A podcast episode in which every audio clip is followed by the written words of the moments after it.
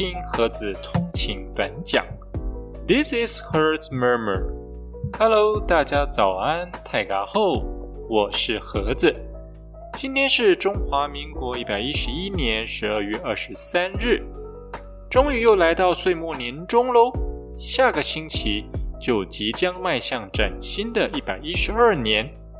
那么下周五的节目也将会是盒子通勤短讲。在一百一十一年的最后一次播出，我们将会陪大家一起回顾在二零二二年发生的几件大事。好，那么还是按照往例，盒子通勤短讲的节目呈现方式，会先跟大家聊聊最近发生的时事，同时会试着提出几个观点来跟大家分享，最后也会带大家一起来听听乡民怎么说。在我们开始进入今天的节目之前，听众朋友如果愿意给我们节目更多的支持鼓励，欢迎一起加入赞助与订阅，让我们用一杯拿铁一起共度通勤的美好时光吧。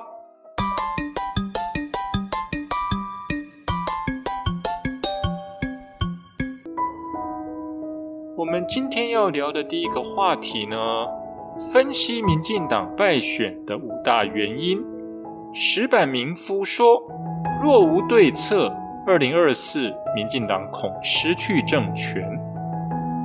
那当然，他的这个说法是来自于呃嘉义市长选举之后，民进党提名的前总统副秘书长李俊毅，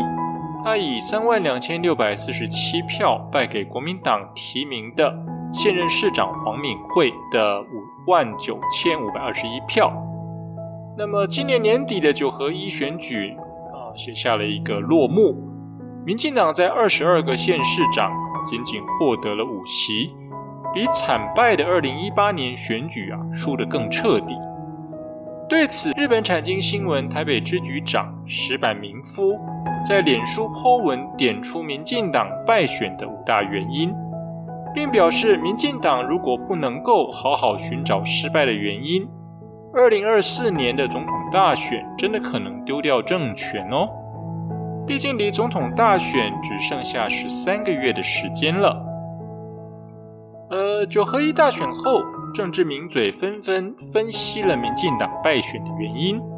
纵观各家的意见，石板民夫点出，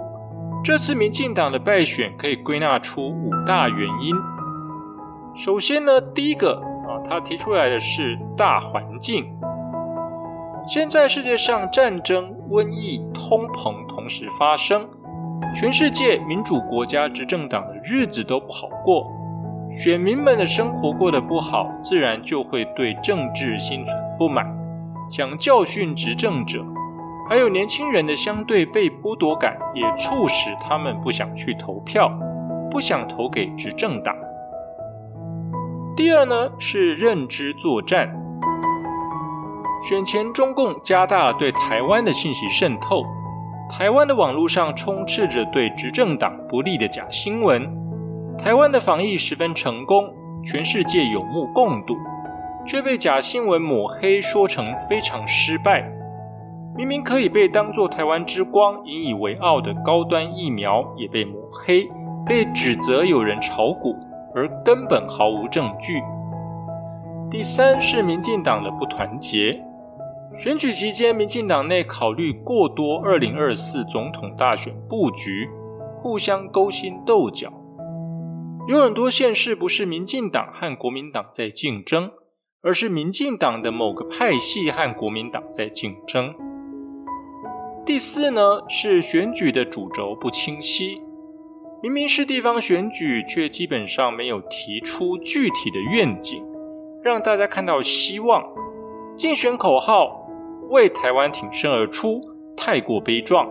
和市民生活关系不大，给人牵强附会感。第五是在大家最关心的议题——台湾安全问题、延长兵役问题，缺乏论述说明不足，让大家感到不安。以至于国民党提出的“票投民进党，青年上战场”这样一个口号，在一部分家长和年轻人之间发酵，石柏明夫表示，这五项原因有外部环境造成的客观原因，也有民进党自身内部的原因。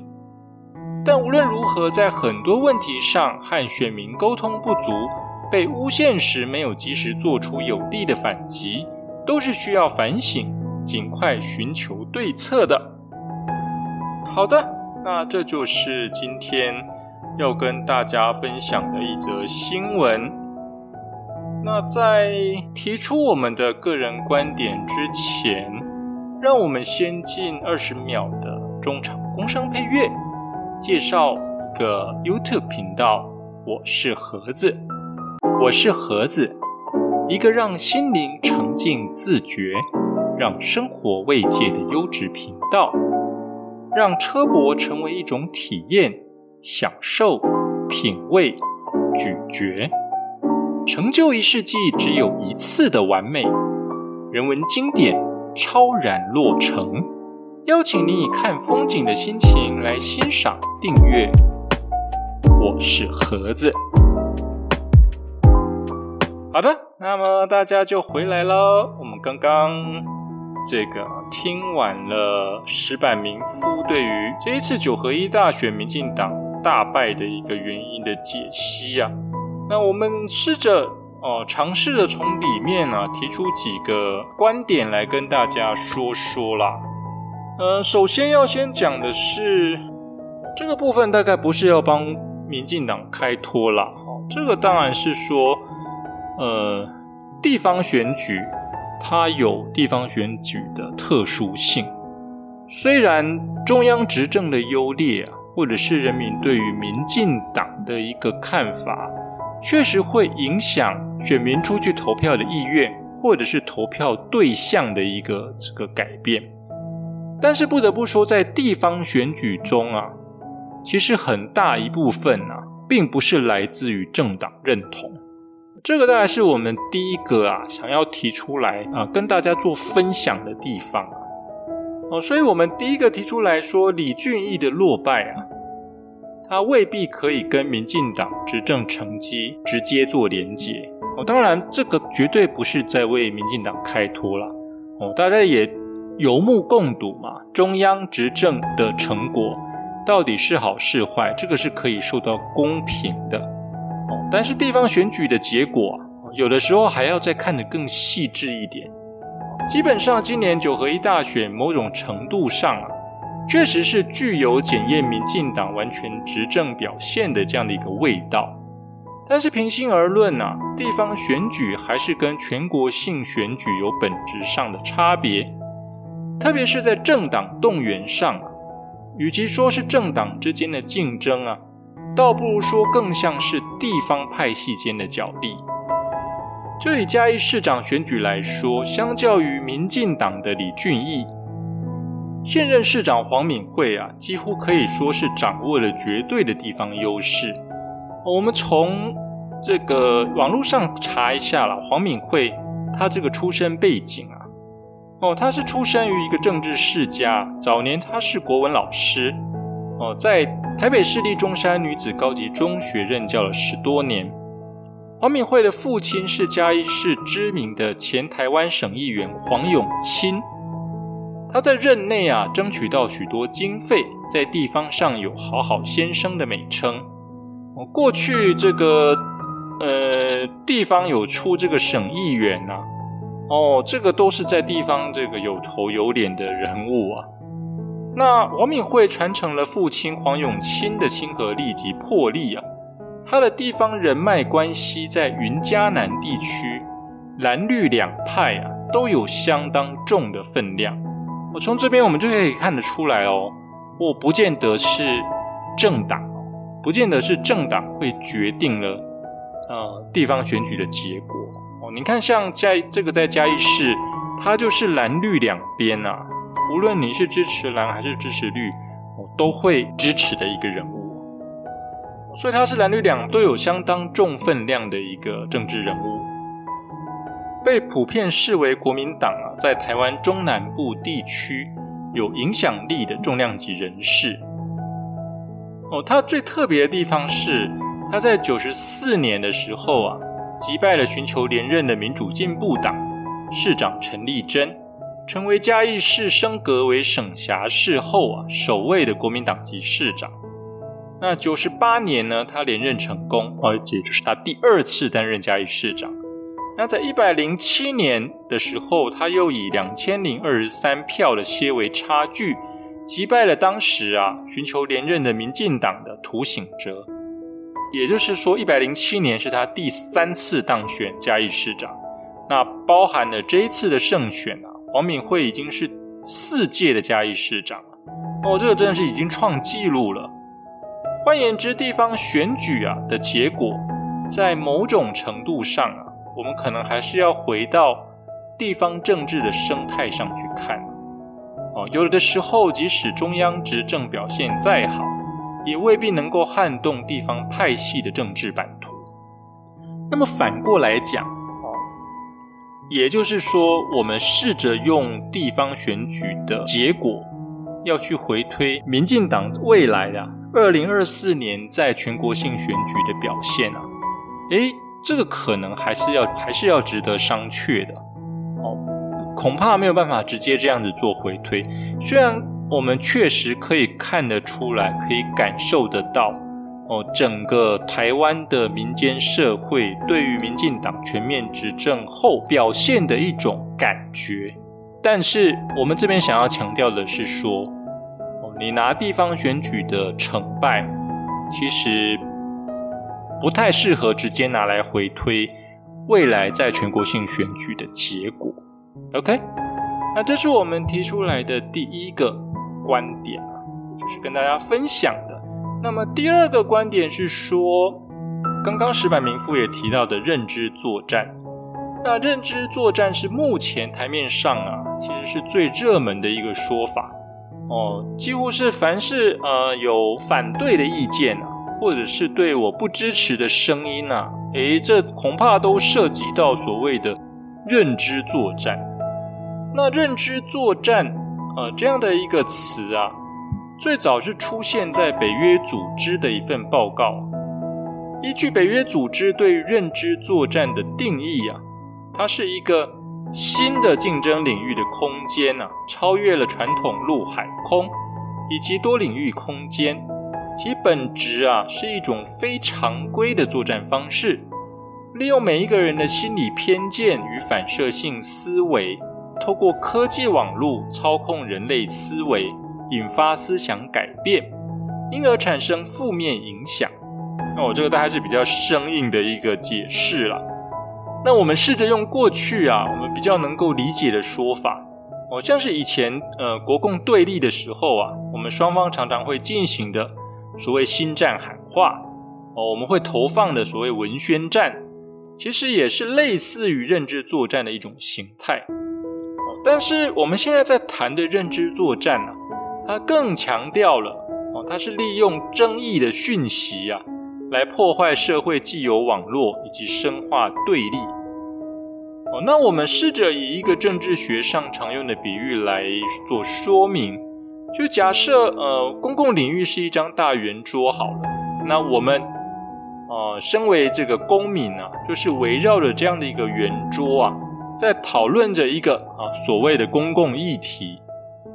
那因为我们分别坐在不同的位置上啊，所以我们所能够看得到的公共议题啊，就会因为视角上的不同，所以我们会看到不同的样貌，我们会注重到不同的焦点，而有不同的看法。进而产生意见上的不合，但是，呃，在一个民主制度下，其实并没有排斥意见上的不一致，哦，并没有排斥意见上的不一致，甚至反过来说，诶，他我们是容纳这个多元意见的，哦，就是我虽然不同意你，但是我这个誓死捍卫你发言的权利，哦，这个叫做民主价值嘛，哦，所以基本上我们可以理解啊。这样的一个歧义存在，而且是来自于多元的差异。那透过不同意见之间的磨合，我们可以逐渐的看到这个议题的本质，也就是所谓的真理越辩越明。那进而做出了对公众而言最有利的判断。那反过来说呢，所谓的认知作战呢，它是某些伪装成公民样貌的参与者啊，他提出试图引发恐惧、愤怒、焦虑或者同情等情绪的言论。那他的目的啊，不是针对着议题的解答，跟我们刚刚所谓奇异的意见不同哦。哦，他的目的不是要去解答这个问题，要去处理这一个议题。而是让参与的公民啊彼此之间猜忌、怀疑，形塑一种无法凝聚共识啊、厌倦多元观点的氛围。哦，也就是让这些不同意见者之间啊产生猜疑。那这就是一个很典型的认知作战。同时，更值得被关注的是啊，认知作战也随着资讯科技啊在进展。那借由大数据资料的分析技术啊，以及网络社群媒体收集特定人群的偏好，归纳出不同偏好的群体，像是政治态度啊，认同自己是中国人，认同中华文化，认为自己不是中国人等等。透过大数据的这个统计之后啊，可以把这个所谓的公民啊，区分成几个不同的群体。那分别投予啊不同的资讯哦，并且将相同偏好的人群连接在一起啊，形成同温层。同时刻意隔离不同偏好的人群啊，减低其相互交流资讯的机会，在有意的投其所好，给予其所偏好的讯息，进而影响改变人的行为。整体来说呢，它也就是透过搜集各资啊跟政治倾向之后。达到全面洗脑与目标的锁定，成为带风向的指标。从打动人心出发，可以高度唤起啊内心正面或者是负面的情绪，达到政治目的或者是特定任务。我这听起来啊，似乎是一个相当恐怖的事情啊。哦，不过这就是目前啊，可能国家跟国家之间，如果是处在一个敌对的状态啊。哦，确实会运用的一种作战策略啊！哦，它不一定是过去的这个很单纯的文攻武赫了。哦，它会透过很多种不同的包装，特别像现在有非常多的社群媒体，哦，它会透过很多不同的这个传播管道，哦，让你接收到你可乱真的讯息啊。所以，我们这边想要提出来的是说，可能有人会认为说，哎呀，你民进党老是这样子讲，你等于是在恐吓老百姓。那只要是跟你意见不同的，你都说他是在认知作战，你都说他是在传播假讯息。呃，你要澄清讯息，不就简单多了？哦，凡是你受到批评，你就说他的讯息是假的。哦，他是在搞认知作战。不过在这里，我想要讲的是，其实并不是所有的反对意见都可以叫做认知作战。啊，某种程度上呢，这也是认知作战最可怕的地方。啊，它可以让一群人相信特定的资讯，也可以让一群人以认知作战为名啊，而否定特定资讯。啊，是不是？我们刚刚讲的两边其实都合理，就是。你可以用认知作战的方式去影响别人的判断，你也可以把别人所有的、所有的澄清、所有的说明，都说是他对认知作战的这个反制，哦，也就是他的借口，哦，这也是认知作战呐相当恐怖的地方啊，因为它会造成啊。这个多方的猜忌，多方猜忌的结果，其实就取决于这个公民啊，他在民主价值啊，他深化的程度啊，以及他判断力的高低啊。那么站在民主的价值上啊，要对抗集权国家，透过各种管道、认知作战的方式啊，哦，绝对不能够采取非民主的管制手段。哦，这个也是我们在这边要提到的一个很重要的观点啊，就是你对于认知作战，我们要怀抱着一个戒慎恐惧的心情。那到底你要怎么样去处理它呢？你怎么样去应应它呢？如果你选择的是一个非民主的管制手段，也就是所谓的资讯控制，哦，或者是以类似像过去像白色恐怖啦，或者是言论审查的方式去进行，那恐怕，那恐怕你就陷入了集权国家所要进行认知作战所要达到的成果。所以我们会说，哎，绝对不能够采取非民主的管制手段。哦，长期深耕的民主教育啊，与知识开展，一定是可以承受少数被带动的风向。更遑论我们不是一直在谈数位转型吗？难道政府散播真讯息的功力这么薄弱吗？那与其落入集权国家一般的言论审查，倒不如多花些心力啊。建立公民社会的判断力啊，及政府的公信力。如果大家有去看一下过去啊，也就是我们现在的数位部长哦，我们的唐凤部长，他过去在还没有担任数位部长之前，印象中他曾经有在演讲中啊，他曾经有去谈过这样的一个这个假讯息传递的问题。哦，那个时候其实他提出来的说法其实非常的有趣，也是当时政府常常在运作的一种方式，就是他可能利用很多的迷因啊，或者是梗图，目的啊，除了吸引啊，除了吸引大家去注意到这一则讯息之外啊，最重要的就是他能够去传递正确的讯息，也就是政府啊是透过传递。真讯息的方式来打击假讯息，哦，而不是啊，像现在啊，像是所谓的中介法，哦，你甚至想要用立法，想要用管制、用管控的方式啊，去用围堵的方式、用禁止的方式去防止假讯息的传递。我这大概就是一种两种不同的思维啊。那也许这两种都是可以解决假讯息的方式。但是不同的方式对于民主的价值来说啊，就会带来不同的结果。这个大概是我们从啊今天这则新闻啊想要提出来的第二个观点。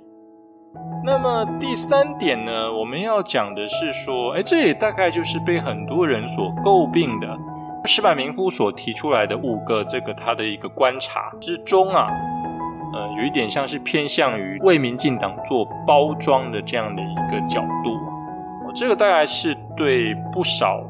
这个至少是反对党啊，所诟病的。那我们这边想要提出来的是说，失败民夫他没有提出，在他这五点中，他其实漏掉了什么呢？他没有提出很重要的一点，也就是无论是哪一党执政啊，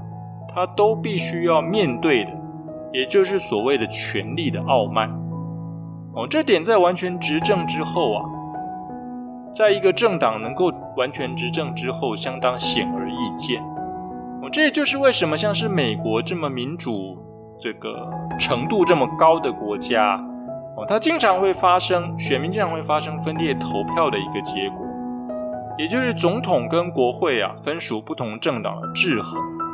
在某种程度上啊，也呈现出选民对于完全执政的不信任。那在这样的基础之上呢，在二零二零年，选民确实给予了民进党完全执政的机会，那么也代表了人民对民进党啊有相当大的期待，可以真正的在后马英九时代做出一番不同于过去阿扁时期的新局面。我们知道阿扁在当总统的时候，其实那个时候是，呃，国会应该是国民党还是占多数的，大家就可以去做验证了。啊，民进党在哪些法案上啊，在完全执政之后，它展现了大团结的气势，又在哪些法案上呢，却显得踌躇不前？哦，当权力只是带来傲慢，而不是新政。民众内心的高度期待，就会产生了相对剥夺感，这是相当巨大的影响。同时也会直接反映在选举结果上。我想这个大概是石板民夫没有点出来的一个很重要的问题点，或者从另外一个角度讲啊，这个才是二零二四年啊，对执政党来说啊，必须面对的一个最重大的问题。OK，那以上就是个我们对于今天这一则时事的一些观点。好，那我们接下来再看一看我们乡民是怎么说的呢？I just wish you knew。呃，乡民蛋头米他说，呃，重点不是国民党好，而是民进党太烂，只能选择下架。呃，大家有没有觉得很耳熟呢？同样的一句话，只要两个党相反过来，是不是也曾经发生过同样的事呢？这也就是给执政党啊一个警惕啊，机会啊是人民和对手给，同时也常常都会是自己拱手让人。OK，另外一位乡民美清啊，他说，台湾防疫前段成功是靠老百姓自己。后段不用阿贡渗透讯息，排名就垫后，还敢说成功？笨中自嗨，回家喝红酒唱卡拉 OK 刚刚好而已啦。所以我们会说认知作战真的很可怕哦。防疫啊，其实是高度专业的事情。过去几年，呃，我们能够侥幸啊，生活在跟世界几乎是不同的时空啊。也就当国际啊，因为疫情啊而遭受到巨大损失的时候，诶，其实台湾啊，某种程度上来讲啊，其实我们是活在完全不一样的时空啊。那理由是什么？除了幸运之外，老百姓的自律、忍耐，防疫团队的日夜辛劳，这些都非常非常的重要，而且是缺一不可的。哦，如果说疫情的扩散在所难免。那么我们台湾能够撑到今年呢，与病毒共存而大爆发的时机点，特别是这个 COVID-19 已经变种到啊类流感化之后啊，我我们才让整个病毒进来，有这样的一个时机点来说啊，无疑的已经是对人民生命、生活机能与医疗量能最小最小的冲击了。而这些林林总总啊，单纯只靠某些人呐，是绝对做不到的哦。好，那另外一位乡民 Angus，他是说，关键的小英和阿昌你都不敢讲，又在带风向。